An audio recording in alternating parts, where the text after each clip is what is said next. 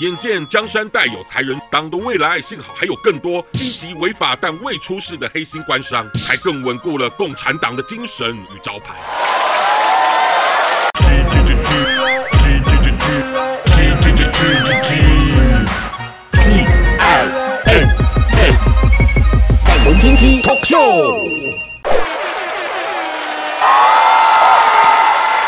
各位朋友，大家好，我是粉红鸡。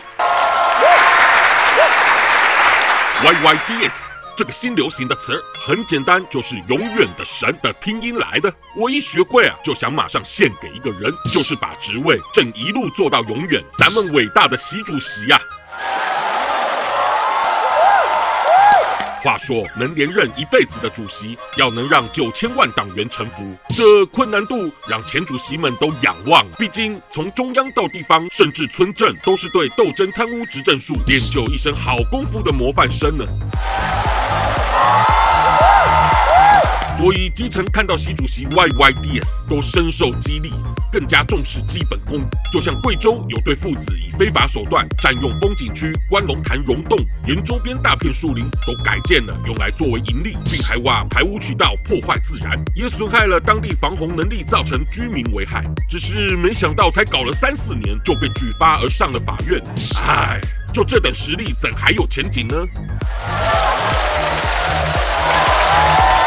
但后来我才明白，小看这对父子了。他们的伟业都是不用任何批文的，而判决的结果也仅是需要道歉声明，以及轻如鸿毛、轻松执行的罚单。这若没有当地各政府机关，甚至是法院同属一脉的团结，一般草民就如你我，又岂能达到他们坐稳地方 YYDS 的事业呢？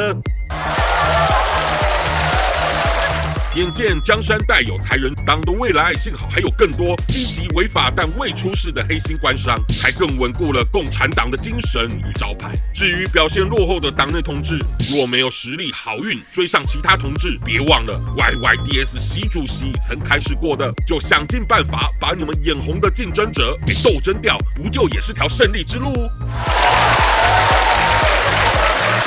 我是粉红鸡，谢谢大家。